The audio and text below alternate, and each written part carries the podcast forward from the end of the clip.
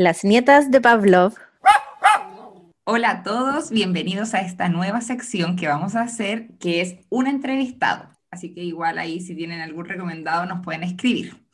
Hoy día tenemos a la Ali, así que Pami, cuéntanos un poquito más de ella. Hola, hola. Bueno, a ver, la Ali, su nombre es Alida Suárez. Ella es médico veterinario, también hizo un curso de taxidermia y actualmente no se dedica a la veterinaria, sino que es una tatuadora muy talentosa. Nosotras nos conocimos haciendo práctica en el Windsor hace, puff, ¿cuántos años? Casi, más de 10 años, más o menos. Sí, más o menos, sí. Y de ahí hemos sido amigas todo este tiempo. Así que les presento a la Ali. Ali, cuéntanos un poquito más de ti. Hola. Eh, bueno, una buena introducción. Yo soy médico veterinario, me titulé y después cambié la medicina veterinaria por los tatuajes. Pero igual siempre hago cosas con los perros e intento ayudar ahí un poco con comportamiento porque también aprendí un poco de eso. Y como decía la PAM, hice un curso de taxidermia en el Museo de Historia Natural. igual ya no hago tanto taxidermia porque los tiempos.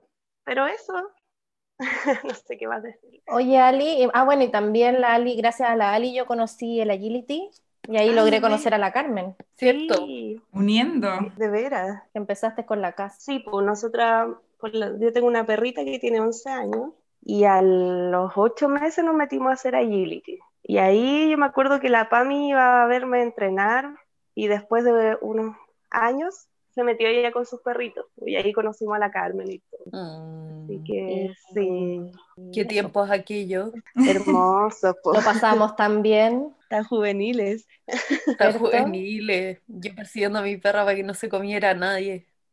Yo persiguiendo a la Julieta porque se arrancaba. Después fue toda una campeona mundial con la Malú. Ay, sí. ¿Verdad? No quería competir contigo nomás.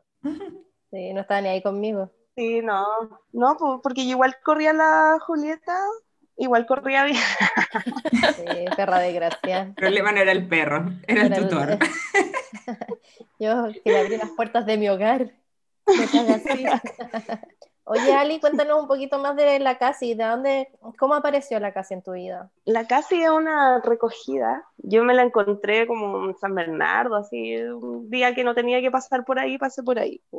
Entonces la recogí, tenía como tres o cuatro meses, estaba desnutrida, deshidratada, llena de garrapata. Y supuestamente la iba a dar en adopción, pero me enamoré de ella. Mm. Así que ahí me la quedé, luchamos porque fue complicado con mi familia para que ella se quedara. Pero ahí chamullando de que fue obra de Dios que me encontré. Puse en tu camino. Sí, ahí, así convencí a mi papá. pues. Muy bien. Y eso, pues, y como a los seis meses, como que cachamos lo de la agility y empezamos a buscar cursos y encontramos ese curso. Y ahí la empecé a entrenar y descubrí lo maravilloso que es entrenar animales. Y ahí hemos estado juntas todo ese tiempo, hemos pasado hartas cosas, hemos viajado, nos hemos cambiado millones de veces de casa, somos súper nómadas las dos al final.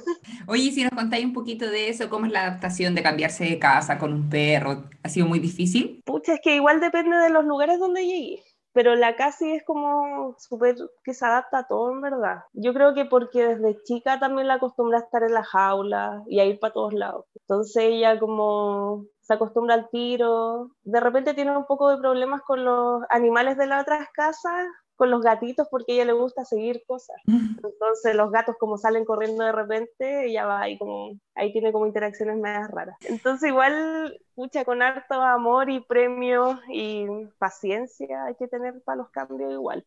Y sobre todo nosotras que hemos vivido en departamentos, paseos largos, pero yo creo que la clave es acostumbrarlo desde chiquitito a que estén en diferentes lugares. Y lo que dijiste, la caja, es súper importante enseñarla de manera positiva.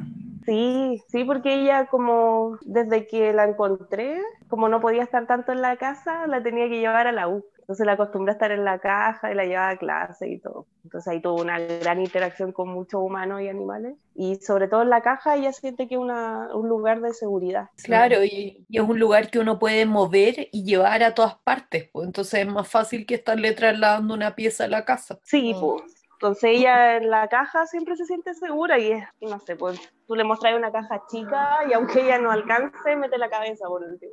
Es súper loca con la caja. Pero gracias a eso pudimos viajar también en avión y todo. Oye, ¿y en, a dónde te, te has ido en avión con la Casi?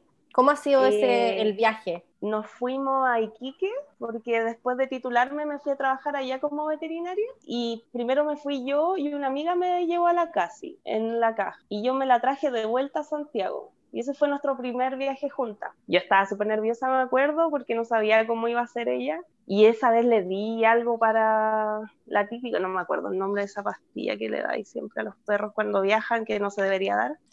No. No hablamos, no hablamos de eso, Ali. Pero bueno, no me acuerdo, no se debe dar nada. Y le di eso y quedó súper somnolienta. Entonces, cuando partió el avión, porque en la, ella va en su caja y va en la parte de equipaje que está como climatizada para los animales y equipajes como más delicados. Entonces tú no podías elegir el asiento de tu, como de donde te vais sentado en el avión porque te lo eligen ellos y que hay siempre como encima de este lugar. Entonces va encima y veis cuando el perro lo meten al- a la cuestión de carga y después despegó el avión y metió mucho ruido, como que sonó. Sonaba mucho ese avión, era horrible. Y la casi ladró cuando despegamos. Y yo dije, Mm. oh, va a ladrar todo el camino. Y no se quedó calladita después. Ay, se escuchaba el ladrillo. Fue Qué horrible. estrés, me muero. Sí. Yo estaba muy estresada porque es que sonó tan fuerte cuando despegó como que lo hubieran pegado al avión, no sé, muy raro. Como cuando la parte del capó de adelante o la parte de abajo del auto choca como con el lomo de toro, una cosa así, como muy extraña. Entonces sonó tan fuerte que ella ladró y yo la escuché y dije, no, va a ladrar todo el camino. Pero la casi está acostumbrada igual a andar en auto y todo, entonces con el movimiento yo creo que se calmó. Claro. Y después llegamos y estaba bien, estaba súper tranqui, quería hacer pipí nomás, igual son viajes cortos los que hemos hecho. También nos fuimos a Argentina. Y ahí también súper bien. Como ahí ya no le di nada, porque no se le debe dar nada a los animales cuando viajan. y ella como está acostumbrada a andar en la caja, mientras estuviera en la caja estaba súper tranqui. Oye, ¿y en Argentina el tema de los animales es parecido en Chile o están un poco más evolucionados? eh, con el tema de los animales callejeros, allá no veis casi nada, porque hay muchas campañas, o justo está pasando un camión, ahí se fue, Eh, hay muchas campañas como de esterilizaciones y de que no podéis dejar a tu perro en la calle, hasta los perros de la gente que vive en calle, porque allá lo que más veis es gente viviendo en la calle. Ya. Ellos tienen perros y sus perros están todos esterilizados y están súper bien cuidados, porque igual hay una preocupación y no veis perros callejeros, ni gatos tampoco en la calle. Bueno. Es súper diferente, sí. Así que Ah. también para los paseos es súper tranqui porque no tenéis problemas con perros que vengan a atacarte y no sabéis de dónde salen, ¿cachai? Claro. Entonces, son mucho más evolucionados en ese aspecto que acá. Y en cuanto a lo pet friendly, Allá es que igual fue hace rato, pero pucha, es que no viví tanto eso, era media pobre. Entonces tampoco iba como al mall. Es que yo tampoco se va como a lugares así porque los malls son muy caros. Es para gente con mucha, mucha, mucha plata cuando vivía allá. no, pero me refería como, no sé, café o, o restaurantes o cosas Sí, así. podía, podía estar con el perro, siempre hay terracitas, ¿cachai? Y te dan cosas con agua para los Ah, bacán. animales. Sí, eso lo vi la última vez que fui, el año pasado.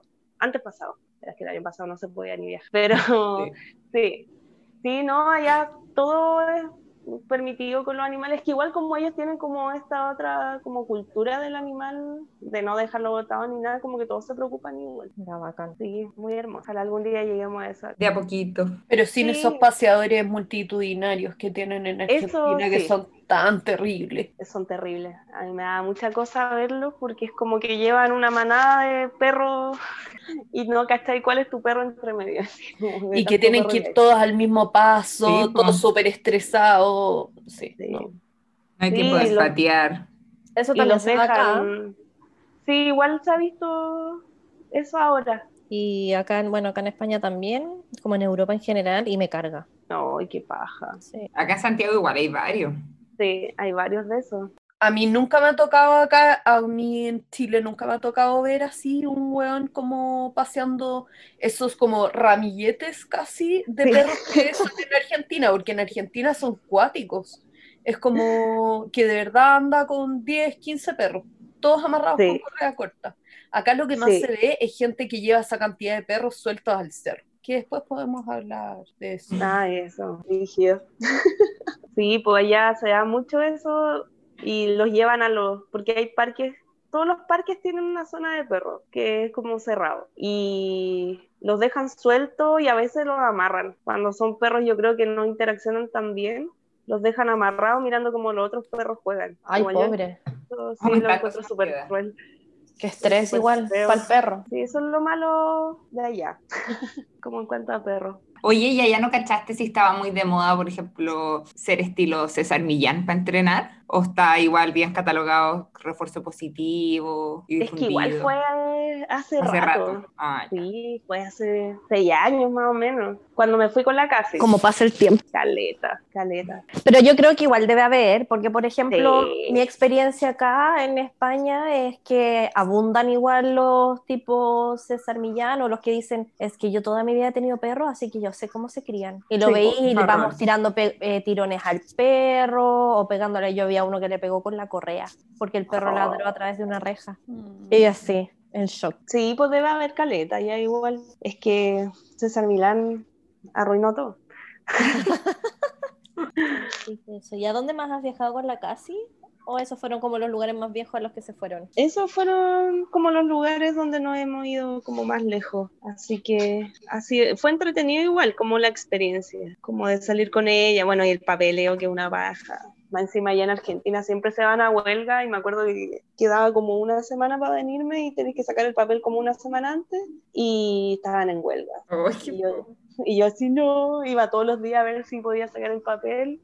Y justo abrieron una hora como dos días antes que me viniera. Y Terror. ahí pudimos sacarlo, sí, muerte de miedo, pero lo logramos. Ya, Yo Sí. quiero saber de tema nada que ver. A mí me interesó mucho eso de la taxidermia. Cuéntanos un Ya. poco qué es, cómo, cómo llegaste a la taxidermia. Eh, bueno, la taxidermia es una técnica como embalsamar animales, pero no embalsamar, porque cuando tú embalsamáis le metís como el bálsamo al cuerpo. Esto es diferente, tú sacáis, cuando el animal ya está muerto, obvio, sacáis la piel y haces un molde del cuerpo del animal con algún material que puede ser, no sé, pues depende, como paja o así como un molde muy extraño de eso, madera se usaba antes y, mm, ay, no me acuerdo el nombre, es como plumarit, pero es como expandible, no me acuerdo el nombre de eso. Y a eso tú le pones la piel y empiezas a hacer como el movimiento del animal. Depende de lo que quieras y ahí como que queda como entre comillas realista el animal, pero no es su cuerpo, solo como la piel del animal.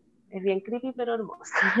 Sí. Y, y eso yo lo, me, me interesó cuando estaba estudiando en la U. Como que siempre me ha llamado la atención como un poco como la muerte. Y me encantaba, por ejemplo, la anatomía, abrir animales, como por curiosidad de qué le había pasado. Y después de, eh, empecé a trabajar en un como museo andante de esqueletos que íbamos a colegio a explicarle a los niños sobre anatomía y diferencia entre las diferentes especies. Y ahí como que conocí la taxidermia y quería estudiar eso.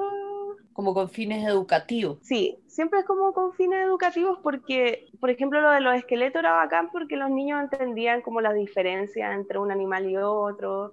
Ahí metíamos harto como de mm, bienestar animal, de información sobre las mascotas, de no mutilarles las orejas ni las colas, por qué no hacerlo. Y hacíamos que los niños igual se cuestionaran ese tipo de, de cosas malas que sean. Y después eh, descubrí la taxidermia y quería ir a estudiar la Argentina. Por eso me fui a Argentina igual. Y después allá no me resultó, volví a Chile y caché que se podía hacer como un voluntariado en el Museo de Historia Natural. Y ahí mandé mail, toda la cuestión, y llegué y me aceptaron. Y ahí empecé a aprender. Sí, muy hermoso. O sea, igual yo sé que es súper rara la cuestión, pero es muy hermoso porque igual así podía hacer educación de, de la gente, como los museos, sin que haya zoológicos, por ejemplo. Igual hay que ver como el tema de que yo siempre los animales que usaba eran animales que habían muerto a causa de cosas naturales o de que otro animal se lo comió o lo mordió, qué sé yo. Pero no muerte provocada por el humano. No cacería. Es claro. importante. Oye, Sí, porque Ali, to- ¿Mm? perdón, ¿y de dónde sacaban los cuerpos? ¿Iba gente a Eran- donarlos o cómo? Sí, donaciones. todas eran donaciones o eran también hacíamos harta como restauración de, de las taxidermias antiguas que estaban en el museo. Entonces hacíamos eso y también animales donados. A mí me llegó un conejo de una amiga que el conejo lo encontró en la calle y sus perros lo habían mordido. Era como una liebre. Y lo había encontrado ahí y me lo llevó. Entonces, puras donaciones, pajaritos igual, que chocan en las ventanas y caen también. Algunos quieren que se los hagan de alguna forma y ahí ya empieza como más el negocio también. Pero igual todavía hay gente que caza y que quiere tener la cabeza del animal que cazó en su casa. Sí, y ahí te iba a preguntar. Sí, pues ahí va a criterio como del, del taxidermista si lo hace, ¿no? Que me imagine como película gringa todas las, esas cabezas que tienen de los animales que cazaron. ¿Es con esa técnica? Es esa misma técnica, sí. La taxidermia es eso. Que al final le sacáis el, como la piel, el cuero, y así el molde de la cabeza con el cráneo del animal y de ahí lo vais montando. Es como súper como artístico igual porque hasta los ojos lo hacéis de resina y tenéis que limarlos, lijarlos para que queden brillantes y después hacerle la pupila y toda la información del ojo. Qué interesante. Sí. Sí. Yo me acuerdo en el museo, pero es de. No, no creo que sea el Museo de Historia Natural, po. Está, eh, está embalsamado, o sea, no embalsamado, pero está como taxidermia el perro de algún presidente. Sí, un gran danés, creo que. Un gran danés, el Olaf se llama, deja buscar. Busquemos esto. un museo de, no sé, de la historia de Chile, creo que es una cosa así, porque yo me acuerdo que fui cuando chica en el colegio y claro, era como de toda la historia, más o menos, el presidente y no Sí. sé qué y no sé cuánto. Ya lo busqué. Gracias Steve Jobs por darnos eh, celulares, aunque el mío, aunque el mío es Google, pero bueno. El perro se llamaba Ulk, era un perro irán danés que perteneció al presidente Arturo Alessandri Palma. Y está hecho taxidermia, ¿no? Hoy está embalsamado, que no puede, ser que le digan embalsamado, pero sea taxidermia, porque yo creo que se confunde mucho el término. Sí, yo también. Eh, y forma parte de la colección del Museo Histórico Nacional.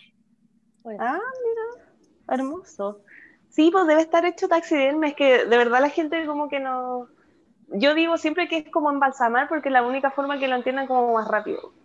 Uy, Yo pero- no conocía la técnica. Yo Sí, pensé pues, que era lo pues. mismo. No, no es lo mismo. Hoy están como, no sé si se escucha, está como sí. construyendo así. Sí, pues sí que eso con la taxidermia, pues es bonito y todo, pero fue igual como, yo quería aprenderlo, no quería como trabajar en eso así como profesionalmente. Yo creo que hay algo que tú dijiste que era como bien nómade en cuanto a casa, pero yo de lo que te conozco, que ya no te conozco hace puta 15 años como la PAMI, pero te conozco hace cuánto, unos 6, 7 años. Fácil. Sí, más o menos. Yo creo que por ahí. Eh, yo creo que también eres bien nómade de, de pegas y de oficio. Sí, y como que siempre quiero aprender cosas nuevas, en verdad, como lo más que pueda. Bueno, me gustaría saber, ya tocamos el tema como cambios de casa, el tema taxidermia, y ahora lo que más te estáis dedicando en este minuto, que son los tatuajes, que quizás directamente no están relacionados con animales porque uno no tatúa animales y ojalá como quizás desmientas ese mito que la gente aprende tatuando animales. La cabeza de chancho. Pero sí tiene mucho que ver con, eh, yo creo que es muy común y, y yo lo veo en tu trabajo, el retratar a nuestros animales en tatuaje. Sí, pues, sí, como que al final como la conexión que tengo entre veterinaria y, y tatuajes es como eso, que hago hartos retratos de animales, hago hartos animales como en general, en verdad, porque me gusta mucho los animales. Entonces esa fue la forma como de conectar todo. Ali, ¿y hace cuánto te dedicas a hacer tatuaje? Como hace cinco años más o menos. Ah, igual hace rato. Sí, hace cinco años y ha sido como, es que me gusta mucho, muy entretenido y como flexible también. Y Aparte uno es su propio jefe, que eso trae hartas cosas buenas y malas, Sí. pero sí, me gusta mucho hacer animales y hacer como las mascotas, por decirlo así, de la gente. Me gusta y me gustan sus reacciones cuando lo ven y todo. Es entretenido. Oye, Ali, ¿cómo fue que te decidiste por aprender a hacer tatuaje? Eso fue porque yo cuando chica, como a los nueve, vi mi primer tatuaje, que era a una amiga de mi mamá o hija de la amiga de mi mamá que tenía como 18 ella, yo tenía 9, y se hizo un ovni así bien kuma, bien verde, y chiquitito así, era bien canero igual, pero yo lo encontré en la raja. Dije, oh, qué bacán, y no entendía mucho el tatuaje, era chica, pero ahí empecé a dibujar todo extraterrestre y todo. Y después se me olvidó. Y en el último año de U eh, me hice mi primer tatuaje. Y ahí yo dije, oh, quizás la cagué. quizás debía haber sido tatuadora siempre. Y ahí empecé a aprender y me dio curiosidad, lo encontré entretenido y empecé a conocer a varios tatuadores sin querer. Y ahí le pedí a uno, tuve que pedirle mucho tiempo que me enseñara y hasta que me enseñó. Y ahí dejé todo lo de la veterinaria para tatuar. Igual no sé en qué momento tomé esa decisión de dejar todo de la veterinaria para tatuar, pero yo creo que fue una buena decisión. Oye, y bueno, y, y el mito que decía la Carmen, ¿es verdad o no? Eh, pucha, es que igual se ocupa como las pieles de los chanchos, cuando están muertos, obviamente, y las cabezas de chancho, la oreja, todo como para practicar. Igual se usaba antes, no ahora. Como que ahora ya no, no se ocupa tanto porque como que todos los tatuadores recomiendan mejor que tatúen en frutas, como cuando están empezando. Igual hay piel, sí, igual hay pieles sintéticas, son bien charchas, yo empecé en eso, pero te sirve como para sentir la máquina, pero las frutas, así como la cáscara del plátano, las naranjas, te dan como un poquito más, más cercano a la piel, pero ni cagando. Pero es como para ir como sintiendo el peso de la máquina y cachando un poquito ahí como la aguja y cuánto entrar y todo eso sirve igual. Como que ahora casi todos están viendo como cosas más, menos invasivas para los animales. Igual, por ejemplo, eh, hay gente que tiene gatos eh, de Los estos- esfinge. los esfinge y que los tatúan. Yo encuentro que es una estupidez. Qué horrible. ¿En serio? Bueno, Yo pensé, sí. yo pensé que eso era como mito total, que tatuaran como animales. No, sí, se, sí, se hace, no sé en qué cantidad, si es como muy común, pero yo he visto y es como, bueno, ¿por qué? No sé si acá en Chile, pero fuera así. Y bueno, en la esteri- esterilización y todo eso, igual siempre le hacen una marquita a los perros Sí. Sí. como de Claro, pero, pero es diferente. Pero eso, sí, pues es algo pequeño y todo, y es por marcar a los animales para que la gente cache si está esterilizado o no. Ya está sedado. Sí, pues, pero esto otro yo no sé qué técnica usarán, si lo harán anestesiado, yo creo que sí, pero no, no sé quién anestesiará a esos animales. Pobre Sí. gato. Pero claro, las esterilizaciones y sobre todo las esterilizaciones como de... eh, ¿cómo se llaman? Cuando- callejeros. Ah, Claro, de la, la jornada. Como la jornada de operativa. esterilización y operativos que en el fondo después esos perros se devuelven a la calle Sí, eh, para dejar útil. marcado que están esterilizadas, pues para que no vayan en otro operativo tratar de esterilizar dos veces a la Sí, misma po. perra. a mí me- yo me acuerdo que pasó con una perra que llegó a la universidad y claro, pues se metió a, a esterilizar, pues. Y la perra ya estaba esterilizada, pero no tenía marca. Oh. eh, Entonces, a nosotros igual terrible. nos pasó que nos iban a mostrar una técnica con la paroscopía, así súper cuática, era la mansa clase y todo, y metieron una perra y lo hicieron todo, ya no la vamos a abrir, vamos a meter todos los instrumentos, la cámara para adentro, y no tenía nada. Estaba esterilizada. Y no tenía marca, po. Mala cueva. Sí. Entonces sí, ahí es útil, pero para lo otro yo lo encuentro súper cruel.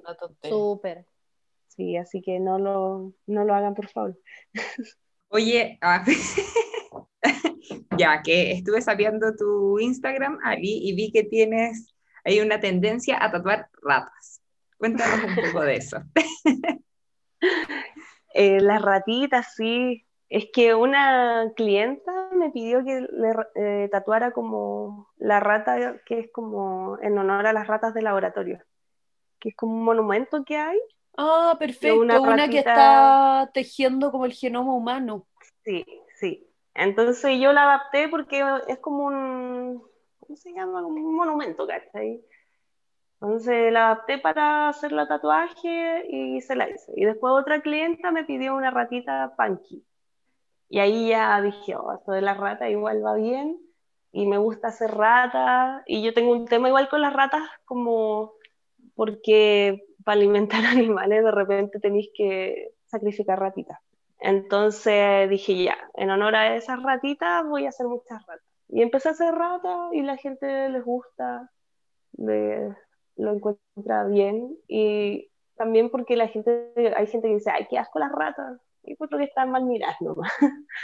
Así que empecé a hacer hartas ratitas y la gente me manda sus ideas de cómo quiere su rata.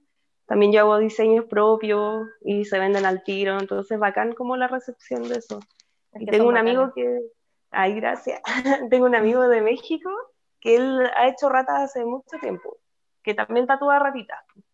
Y yo decía, oh, quizás eh, piense que le estoy copiando, no sé qué. Y me dijo, bueno, qué bacán tus ratas, así que sigue haciéndola. Y yo ya, así por todos lados, vamos con las ratas. así que es bacán, pues lo encuentro entretenido. Y también para que se salga un poco del estigma de que las ratas son malas. Me encanta. Ahí yo tengo varios datos freak de las ratas. Aunque esto no estaba preparado, justo.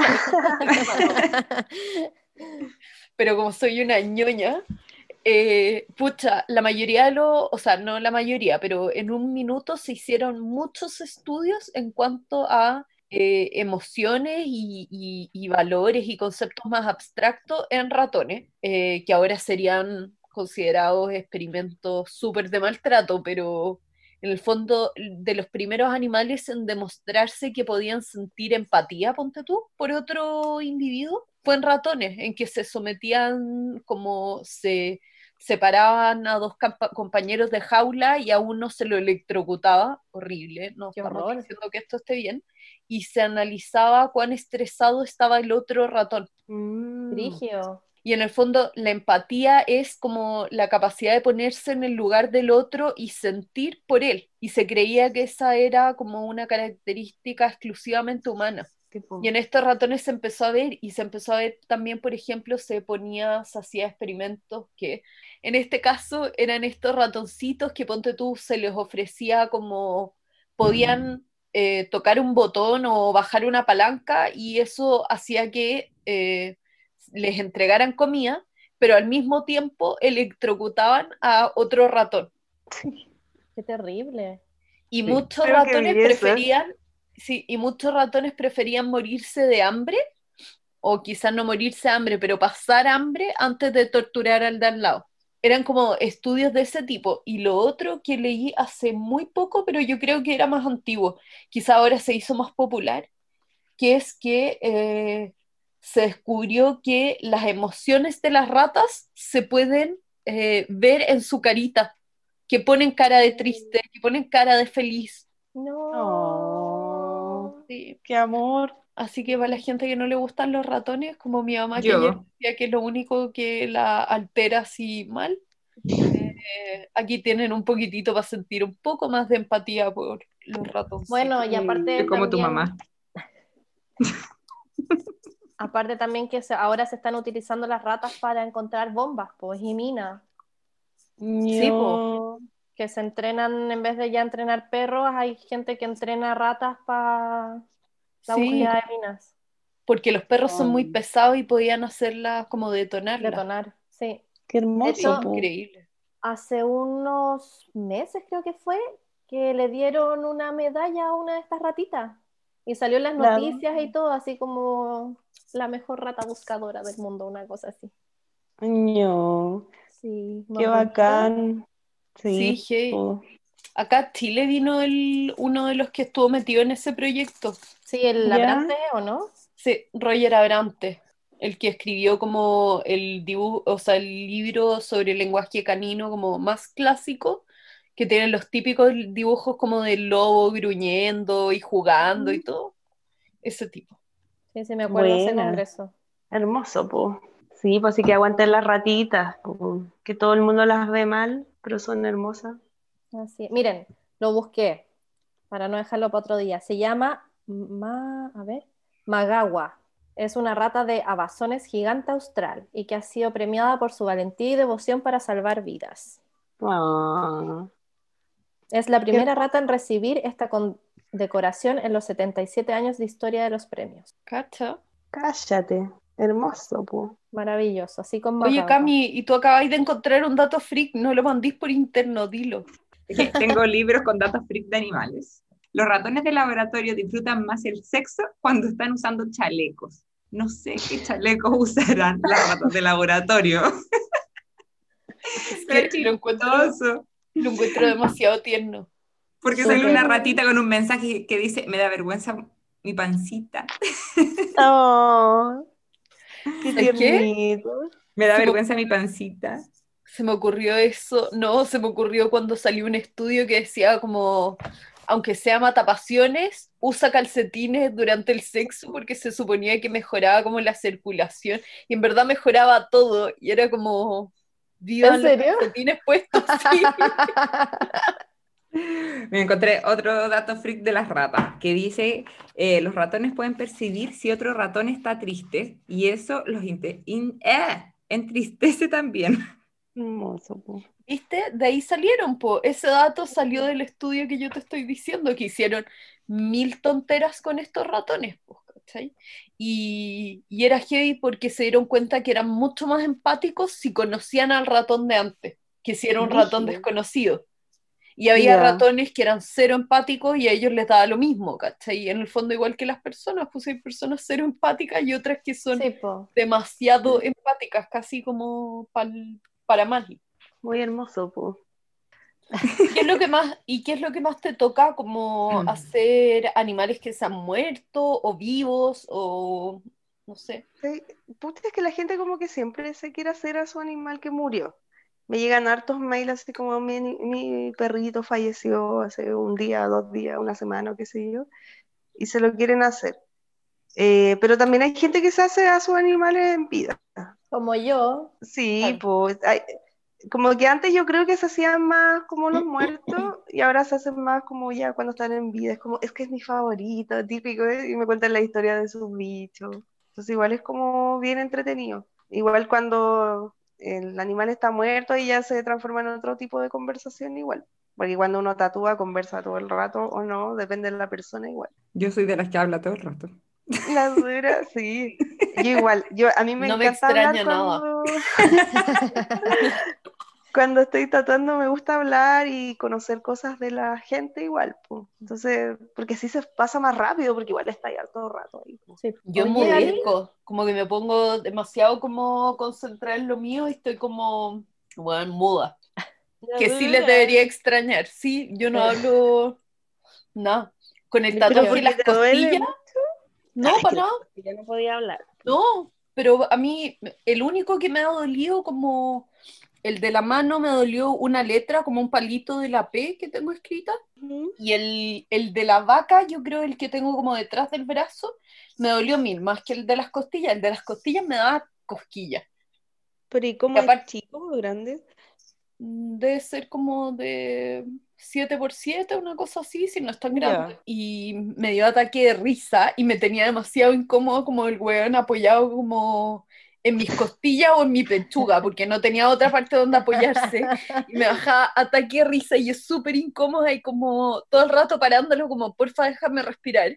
Y este weón estaba chato, claramente nos odió, a mí y a mi amiga, que mi amiga se tatuó antes como un elefante gigante en el brazo. Mm, Ya. Y, bueno, claramente estaba como chato de nosotras, así como que estas hueonas que vienen a esto, bueno, no hablo nada y me carga porque me empiezan a hablar y me empiezo a poner demasiado como inepta social y como respondo como estúpida, no, me carga. Esa es una situación en la que me podéis callar. Tatuándote. Es que igual ahí uno como tatuador evalúa, po, si podía hablar o no con la persona. Bueno, hay tatuadores que no hablan nada, pero yo siempre voy cachando como mi idea del tatuaje es que la gente se sienta lo más cómoda posible. Entonces, si cacho que no habla tanto, no le meto conversa, o se habla lo justo y necesario. Otros hablan caleta, o ya depende también, pues, si es costilla o esa zona, no podía hablar mucho porque si no se mueven. Entonces, Sí, yo les digo ya, no vamos a hablar nada y todo eso. Oye, Ali, ¿cuántos tatuajes tenéis ya? Caleta, más de 21, porque dejé de contarlo en el 21 y ha pasado ya dos años de eso. Tengo caleta. Brígido. Y caleta de tatuaje. Es que igual me hago cosas chicas y cosas grandes. ¿Y el que más te ha dolido? El de las palmas. Tengo tatuadas las dos palmas de las manos. Y ese es el que más me ha dolido. Porque tenéis que usar una técnica diferente que es lo que no tenéis que hacer en un tatuaje normal, aquí tenéis que hacer lo que es reventar la línea. Ponerlo en su máximo de voltaje y la aguja lo más afuera posible y eso lo enterráis y no me va a morir. Porque es la única forma de que queden en las palmas y zonas de mucho roce, como la planta del pie también. Entonces duele mucho. Y mis tatuajes están bien, están, no se han borrado ni nada por eso, porque me destruyeron. Qué dolor. Oye, busqué lo de las tintas. ¿Ya? Ya decía que se creaban, que utilizaban humo, carbón y diferentes gomas vegetales. Y las de colores se añadían extractos vegetales. Así, lo voy a citar. Extractos vegetales y animales con pigmentos de colores al proceso de elaboración. No sé cómo Mm. añadían los animales, pero así nomás dice. Pero Qué es que yo creo que va como más que porque no sé si hay mucho animal que tenga pigmentos como que se mantenga. Pero era el chanchito de tierra, ponte tú, daba el color rojo. Como insectos y Buscándolo cosas después. así. Sí, yo Sí, creo que sí. el carabajo verde y así Sí. hay que ir sacando. Claro. Maripositas. Tipo. Pero igual ahora, por ejemplo, ya casi la mayoría de las tintas son veganas. Ya Bueno, no se ocupa como, porque ya la gente no quiere que- tener como tanto animal en la cuerpa. pues. obvio. Mira, Entonces Carmen, no ya... estaba ahí tan lejos. Dice que los romanos utilizaban tinta de calamar Ah, sí, pues. Ah, mira, sí, po. Uy, perdón, tiene y de pulpos amenazados. Brígido, uf. Sí, pues así. Igual la tinta negra siempre ha sido carbón. ¿Sí? De ahí se saca. Sí, pues. Por eso también es vegana y toda la cosa. Por eso también es la más como inocua, como que no da tanta alergia ni nada. Pero los colores siempre tienen más eh, como Más riesgo, ¿no? tendencia a reaccionar, sí. Ahí me Alergia. decían que la roja. La roja sí, pues. La roja, el blanco igual. Entonces yo igual por eso de repente no ocupo color, no me gusta porque Hace poco me di cuenta que el tatuaje, el camaleón, que es el que tengo de color, a veces se me inflama. Todavía no logro identificar bien con qué tipo de alimentos pasa. Y lo he leído y ocurre que a veces la tinta reacciona cuando uno come ciertas cosas y se te inflama. Es brígido. Sí, pues yo soy súper alérgica a muchas cosas. Y tengo un tatuaje con rojo que me hizo mi amigo de México, que vino a Chile cuestión. Me hizo dos tatuajes con rojo en, la- en el muslo. Y eso, como ahora estoy con muchos gatos y cosas así, está inflamado todo el rato. Cuático. Como tiene relieve así, brígido ese tatuaje, los dos. Brígido, me pasa lo mismo. Y también es con algunos de los colores del camaleón. Sí, pues. Y es cuático. Sí, queda ahí como inflamadito, pero tampoco es tan terrible, yo creo. No, no, por lo menos a mí se me pasa, pues, y no me molesta, no me pica, nada, entonces ya, sino que fue brígido porque al principio yo pensé que eran granos, pues, dije como que raro, que me habrá picado, no sé qué, y después me fui dando cuenta y era como, qué grano, si es el relieve del tatuaje, y fue como, y ahí me puse a investigar. Po, sí, es brígido. Pero son reacciones igual como que metí algo extraño a la piel Sí, pues. Y puede pasar, pues. Por eso igual prefiero tatuar con negro porque es el menos que reacciona, son El que más el- dura también, pues, ¿no? Sí, es que también ahí depende del cuidado posterior, po. De que si vas a tomar sol, uses bloqueador, que no tomes tanto sol también, que los primeros días te los cuides bien, los mantengas hidratados. Entonces igual ahí ya va dependiendo del usuario cuánto le dura el tatuaje y también obviamente de la técnica. Claro. Oye, Yo tengo uno que me lo hicieron pésimo y está todo reventado ahora con los años. No, ¿qué pasa? pasa igual. Sí. A mí me pasó con uno de los primeros tatuajes que hizo la Ali, que me los hizo en el borde del pie, que uno como de los tildes que tiene se me reventó, pero el resto está perfecto. Sí, la mejor tatuadora. Y eso fue brígido igual porque es como la parte más brígida de la pata. Y Sí, nosotros quedaron vamos nomás, Démosle. dale nomás. Pero está bacán igual, no, ni se nota. Si uno lo mira así ya detenidamente es como... mm, Ya, está sí, bien. Sí, pues Qué bueno. Oye, Ali, Mm, eh, en- y entrando en tema COVID, porque tú tuviste que dejar de trabajar durante la cuarentena, pues. Sí, pues. ¿Cómo lo hiciste económicamente? Eh, volví a mis inicios y me puse a hacer retratos de mascotas, pero eh, digitales. Como que esa fue la opción que tenía. po. Y tuviste una buena Entonces- recepción, supongo. Sí, harta gente me pidió y todo. Obviamente no es como tatuar, po, no, no es como la ganancia en plata, no es lo mismo, po. Pero me salvó para los meses que estuve ahí. po. Bacán. Y igual me- a mí me frustra mucho hacer como retratos y esas cosas en, como en papel o en digital. Como que me demoro mucho porque siempre le quiero meter más detalle y más detalle. Entonces, no lo paso tan bien haciendo esos trabajos. En cambio, en los tatuajes como que encontré un equilibrio. Pero bueno, era la necesidad, había que hacerlo, ¿no? Oye, y ahora la vuelta a la nueva normalidad, ¿cómo lo estáis llevando? Eh, tenemos como protocolo igual en el estudio. Solo puede asistir una persona por tatuador. Y tomamos precauciones de que lleguen se lavan las manos, los bañamos casi en lisofor. Ya. Y con mascarilla todo el rato y distanciamiento dentro de lo que se puede, pues, porque igual uno está tatuando. Sí, Y no hemos tenido problemas en el estudio hasta ahora, así que bien. bacán. Sí. Igual estamos todos cagados de miedo porque no sabemos si vamos a volver a fase 1 de nuevo. Ya no podemos tatuar los fines de semana porque estamos en fase 2. Entonces, hay que esperar a ver la evolución de, de los casos que van caleta igual. Sí. Oye, ¿no les pasa a ustedes que ya tienen ganas de tatuarse de nuevo? Obvio. Hablar de esto es horrible. Siempre. Yo ya tengo mi lista, Siempre. esperando ir a Chile y que la Ali esté un día entero tatuándome. Sí, obvio. Yo tengo, sí, tengo una pendiente con la Ali y quiero algo en honor a la pizca. Todavía no sé qué, pero Ah, hermoso, pues. Sí, cuando quieran me avisan nomás. Y ahí coordinamos. Sí, qué rico tatuarse. Es bacán. Sí. yo creo que con eso vamos como cerrando. Sí, Bueno, y con esto nos vamos despidiendo. Pueden seguir a la Ali. Ali, da tu Instagram para que te sigan. Eh, mi Instagram es alida.tatu. Ahí para que todos la sigan y vean sus tatuajes de ratitas.